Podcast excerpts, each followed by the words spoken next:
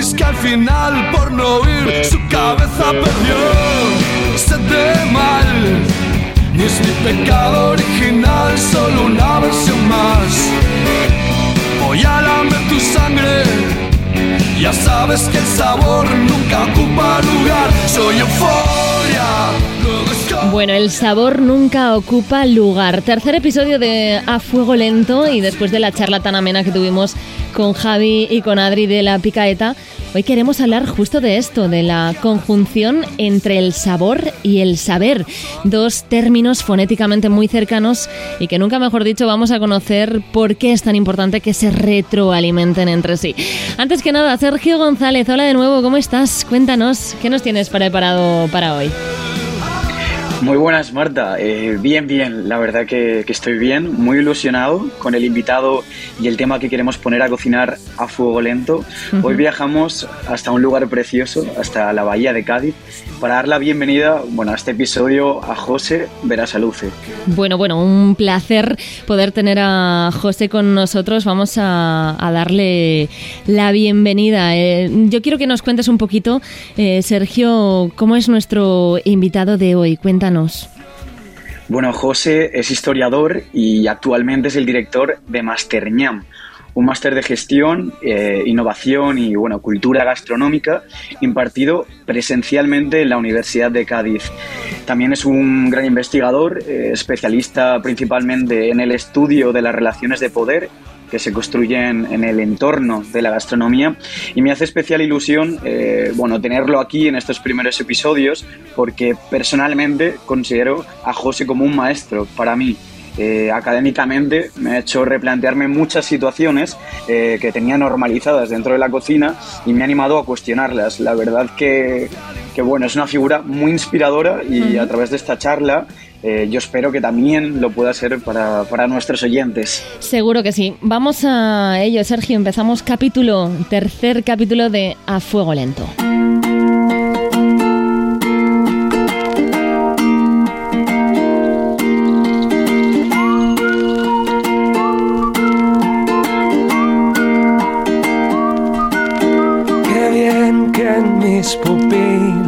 José Vera Saluce, ¿qué tal? Buenas tardes. Buenas tardes, Marta. Muchas gracias. Bueno, preparando esta charla junto a Sergio, mmm, yo quiero empezar por una entrevista que leímos en El País y en la que el titular eh, decía que eras el gran provocador de la cocina española. No sé si es muy atrevido empezar por aquí, pero ¿te sientes identificado? ¿Crees que eres un provocador nato? Eh, bueno, me siento mmm, primero agradecido por estar con vosotros aquí y, y, y, bueno, muy agradecido por las palabras tuyas de bienvenida, Marta, y, y, por las palabras de mi admirado Sergio. Pues mira, ¿por qué no decirlo? Yo me siento un provocador. Eh, y me siento un provocador en positivo. Eh, uh -huh. Es decir, a alguien que provoca el debate. Es decir, el encuentro. Eh, y yo creo que provocar los debates, acostumbrarnos a dialogar, a confrontar, a entendernos, a convivir, eh, eso no hace otra cosa que aumentar la calidad de la convivencia, de la convivencia democrática. Es decir, hagamos como si viviéramos en una democracia. ¿no? Y con eso ya mm, tenemos un poquito de nuestro futuro ya conquistado. Eh, hemos comentado eh, que eres director de Masterñam, un máster pionero en gestión, innovación y cultura gastronómica, del que bueno, eh, yo he formado parte de su alumnado en, en esta segunda edición. José, ¿nos puedes contar qué es este máster? Bueno, el máster es un intento por, por abordar la gastronomía desde una perspectiva más compleja de lo que hasta el momento se venía haciendo eh, en la Universidad Española. Uh -huh. Entonces, eh, todo el mundo sabe que la gastronomía es algo más que cocinar. Es decir, la cocina es una pieza, pero aquí hay un enorme engranaje eh, complejo de intereses, de empresas, de notoriedad, de relevancia social y política, eh, en el que concurre hoy la gastronomía. Tiene muchas aristas, todo el mundo intuye que aquí están ocurriendo muchas cosas eh, en los últimos 10, 15, 20 años y el máster es un intento riguroso desde la academia, desde, desde el conocimiento, de intentar tener esas miradas, ¿no? Porque eh, era absolutamente necesario aportar valor, aportar conocimiento al hecho gastronómico, teniendo en cuenta que la universidad tiene un papel también de cuestionar la realidad, ¿no? de hacer pensar, de esa posición intelectual que nos permite también cuestionar la gastronomía que hoy nos ha tocado vivir y poder mirar hacia el futuro. Esto es fundamental y con esos propósitos nace, nace el máster.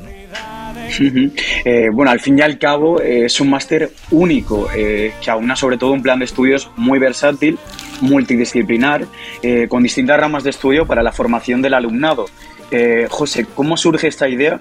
Y bueno, al fin y al cabo, este máster y este plan de estudios también es un reflejo de tu forma de entender la gastronomía. Bueno, la verdad es que el máster no es otra cosa que un intento por unir a especialistas, a profesores, a investigadores, a científicos de toda España, de universidades españolas, profesionales, eh, y, es un proceso colectivo. Eh, cada uno deja su parte, eh, pero la idea fundamental es que sea un proceso colectivo y en construcción. Es decir, que las enseñanzas universitarias eh, hoy en día no pueden reflejar solamente la visión de una persona, ¿no? sino que eh, esto es un proceso colectivo de una comunidad educativa, de una comunidad científica y de profesionales que hemos unido en torno a esta enseñanza y que trata de lanzar un, mensaje eh, bueno de esperanza y de futuro en la gastronomía. Es verdad que es el primer máster de cultura gastronómica de la Universidad Española, entendido como cultura gastronómica tal cual y entendiendo que la cocina, la alta cocina, la vanguardia, eh, tiene mm, cosas importantes como la creatividad, el talento, la innovación, el valor estratégico eh, y, todo esto requiere o requería bajo el punto de vista de la Universidad de Cádiz, que es una universidad pública muy vinculada a la comunidad iberoamericana, eh, pues que requería formar a profesionales capaces de liderar proyectos eh, gastronómicos nacionales e internacionales, ¿no? sobre todo en el ámbito de la creación, es decir, de las ideas, de, de, los emprendedores y de la innovación. ¿no? O sea, mm, estamos formando a creadores gastronómicos, a emprendedores gastronómicos y a innovadores en la gastronomía. Estas tres patas fundamentales eh, son las que le dan soporte y arquitectura al máster.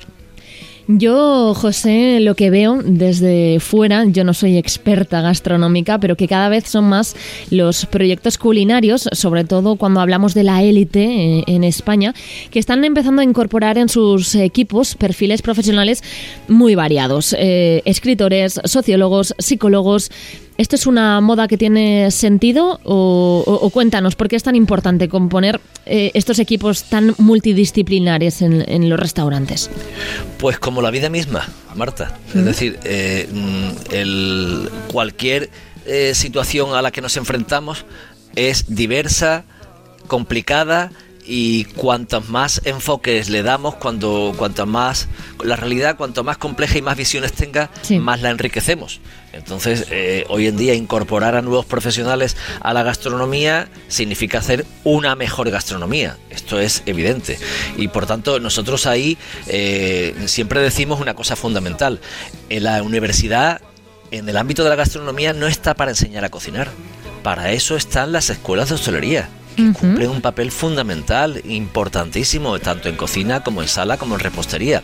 La universidad no puede ser la que sustituya ese papel. La universidad tiene que plantear otras cosas y es, por ejemplo, la de incorporar a nuevos oficios, nuevas profesiones, nuevos profesionales, porque es que forman parte ya los artistas, los periodistas, los intelectuales, los críticos, los economistas, los violonchelistas, eh, los, o sea, puede cualquier profesional se puede incorporar, debe de incorporarse a esto que hemos llamado gastronomía española y que no es otra cosa que un patrimonio común. Aunque desgraciadamente lo común hoy en este país no siempre es de todos. ¿eh? Ya, eso es cierto. Eh, tú también eres escritor, de hecho tienes publicado un, un libro que nos ha parecido muy interesante, el Engaño de la gastronomía española, mm, se llama Perversiones, Mentiras y Capital Cultural. Y este ensayo abre un debate muy necesario en el, en el seno de la alta cocina española, ¿no? Porque vemos que invita a reflexionar sobre nuestra realidad gastronómica y cuestiona a su vez todas las relaciones de poder ¿no? que, hemos naturalizado en la gastronomía. Mm, tú tratas temas como el déficit intelectual en, en la élite de los restaurantes Michelin, analizas la cocina como un hecho social, como un medio de prestigio social, tratas también eh, el esnovismo, pero hay uno en concreto que nos interesa, Sergio y a mí, y es el arte y la gastronomía. ¿Por qué consideras que existe tanto interés por parte de los cocineros por vender una imagen de que realmente son artistas vanguardistas? Claro, yo me hacía la pregunta, Marta, y era, ¿con qué legitimidad se presenta la gastronomía para robarnos el discurso del arte, de la libertad creativa, del pensamiento y del espacio público. Entonces, eh, el primer factor es el falso valor de la experiencia frente a la minusvaloración del mérito, ¿no? o sea, del esfuerzo, del estudio. ¿no? El golpe de suerte, las apariencias, las ínfulas del artista, de esos llamados afamados chefs, que han construido un modelo de éxito rápido. ¿no? Entonces, claro, eh, eh, el arte es un instrumento para legitimar esa posición de poder, ¿de acuerdo? Igual que en su día, en la época de Ferran Adrià, fue la ciencia, ¿no? Acordar, eh, nos tenemos que acordar del concepto tecnoemocional que creó el, el, chef catalán, ¿no? Entonces, eh, el problema, eh, yo abordaba el mundo del arte, ¿no? de la gastronomía y el arte, es por qué la vanguardia gastronómica quiere parecerse al arte, ¿no? Pues por eso, porque trata de legitimar su discurso con el arte para justificar su posición y su precio. Un ejemplo es la extraordinaria similitud que hay, por ejemplo, por poneros un ejemplo, entre el expresionismo abstracto de Jackson Pollock, el, gran artista contemporáneo norteamericano, y su dripping, que son las salpicaduras de, este artista contemporáneo, con las creaciones que tiene David Muñoz, ¿no? que son muy parecidas ¿no? a ese vanguardia, porque, porque no se entiendan. ¿no? Eh, pero en general, igual que en su día fue lo tecnológico y lo científico y lo emocional, hoy es el arte el que se incorpora para intentar legitimar una posición de poder. Eh, y bueno, ese libro, a pesar de que os guste el mundo del arte, porque aquí, la cuestión está evidentemente en que la obra gastronómica debe, debe ser considerada arte, Claro, esto, esto, esta es la cuestión, ¿no? La cuestión es que en la medida en la que consideramos arte una obra gastronómica que es efímera, que es para consumirse y que desaparece, bueno, podemos decir que aquello no es arte, ni la crítica internacional, ni el conocimiento, ni la epistemología eh, resumen que sea arte las creaciones gastronómicas, porque además no se pueden proteger. Solamente se puede proteger una receta, pero en el momento que se comparte ya no es protegible, de manera que es un problema jurídico, pero también político y tiene un montón de connotaciones. Y bueno, José, otro de los temas eh, que también analizas en el libro es la necesidad de integrar eh, discursos narrativos en las cocinas y también en el turismo gastronómico eh, bueno, de las ciudades. ¿Tú qué consideras que puede aportar la literatura, el arte, bueno, la cultura en general a la creación de, estas experiencias gastronómicas que estamos hablando y también, bueno, ya sea un plato o también en la gastronomía, en la oferta gastronómica que diferencia a una ciudad sobre otra. Bueno, aquí está la gran confusión de muchos creadores gastronómicos, Sergio. Y es creerse eh, que con el plato acaba todo, ¿no? O sea, que el único fin es el plato, ¿no? cuando esto no es así, ¿no? El plato no es un fin, sino un instrumento, un medio para contar cosas. En la medida en la que el plato te habla, de manera metafórica, ¿no? Evidentemente, cuando digo el plato, digo el restaurante, digo el concepto, digo la idea, ¿no? Es decir, hay que contar cosas, ¿no? porque si no se cuentan cosas alrededor de las creaciones gastronómicas y del, y del proyecto, pues aquello no, no tiene valor, ¿no? Por eso, como mm, contar cosas no está al alcance de cualquiera, sino al alcance de los que saben contar cosas. ¿Quiénes son? Los escritores, los poetas, los creadores narrativos. Pues esos, en la medida en la que se incorporan a lo gastronómico, ¿qué es lo que procuran? Una gastronomía más sutil, más delicada, más sofisticada, que es más cercano al modelo francés. Nosotros somos una, una víctima colonizada de la cocina francesa. Eh, aquí no hay ninguna revolución, que yo, como yo sostengo mi hipótesis eh, en mi ensayo. ¿no? Entonces, hay, todo el mundo tiene que comprender que la gente no se sienta en un restaurante y paga 300 euros por lo que tiene en el plato solamente, sino por las connotaciones que lo rodean. Porque ahí hay un mensaje eh, que la gente compra y por tanto le añade valor. Esto no lo ha inventado nadie, esto lo inventó Quevedo cuando ya en su día dijo que es de necios confundir entre valor y precio. ¿no? Una cosa es el precio real de lo que te están poniendo en el plato y otra cosa es el valor que le da el comensal por el cual está dispuesto a pagar más. ¿Y por qué paga más? Porque hay una idea mágica, una idea mágica como cuando vamos al teatro o vamos a la ópera o vamos a un concierto de, Ludovico Audi ¿Por qué? Porque el mensaje que está que sobrevuela aquellas notas musicales o aquella creación gastronómica, ah, yo me siento comprometida, identificada, es un mensaje político, económico, cultural, social, o es una gran novela que me apasiona, arrebatadora. Estas connotaciones son las que realmente dan más valor a lo gastronómico. Por eso hay que incorporar el mundo del arte, de la cultura, de la literatura, de la poesía, porque eso lo dota de contenido y lo hace más complejo y sobre todo más valioso. Claro. Y, bueno, eh, en la construcción eh, o en la introducción de los discursos narrativos, eh, en la construcción de las ofertas gastronómicas en las ciudades, José, ¿tú nos podrías poner algún ejemplo de alguna ciudad que ha sabido construir su discurso narrativo? Hombre, eh, vamos a ver, aquí hay otro problema. ¿eh? El problema está en creernos que la gastronomía solamente se mira desde la perspectiva turística, del destino turístico. Esto es nefasto ¿eh? para una ciudad, ¿no? Porque una ciudad que basa eh, todos sus, sus, empeños en construir una gastronomía hecha para el visitante, está destruyendo un patrimonio gastronómico eh, propio, común, ¿no? Una identidad, ¿no?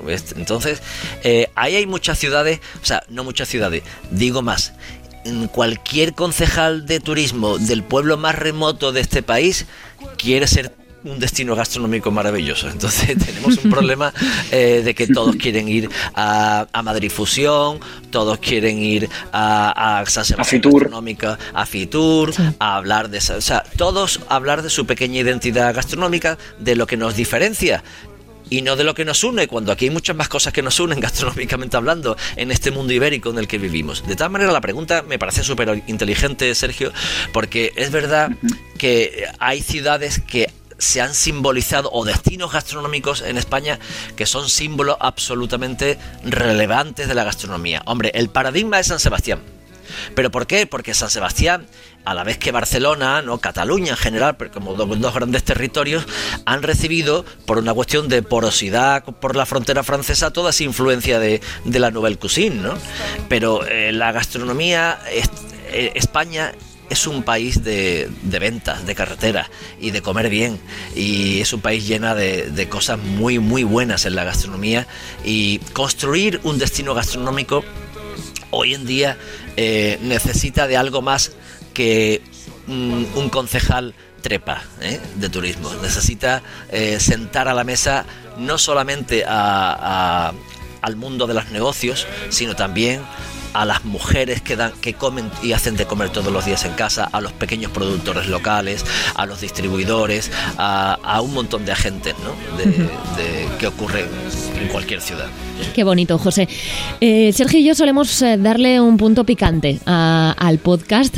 Eh, ¿Participarías en, un juego, aunque sea algo atrevido? Por supuesto. Cuanto más atrevido, mejor. Pues vamos con la cinta de los juegos. A ver, la idea es eh, decirte un nombre de un cocinero o de una institución y que tú, José, nos digas la primera palabra que te venga a la cabeza, cualquier cosa, ¿vale?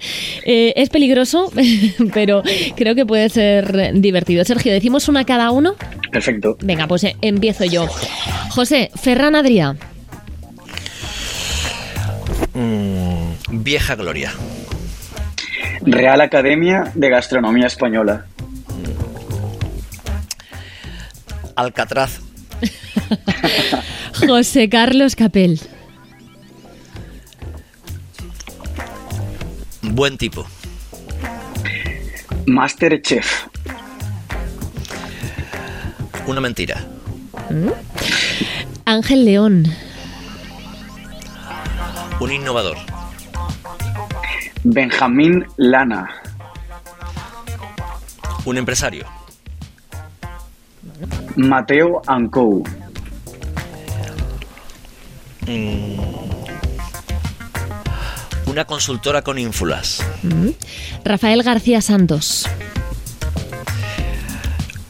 Un tipo muy divertido. La guía Repsol.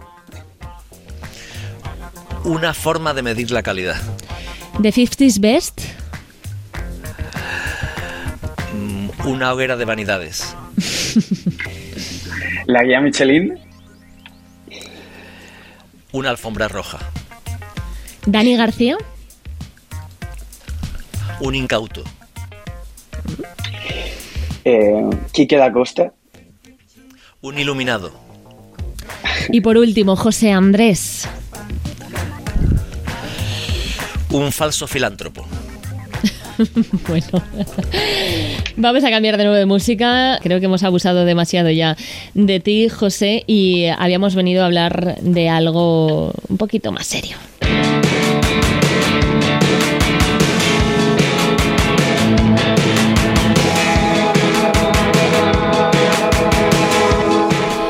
Sergio, tengo entendido que tú lo que querías en esta entrevista era hablar también de la tesis doctoral de nuestro invitado, ¿no?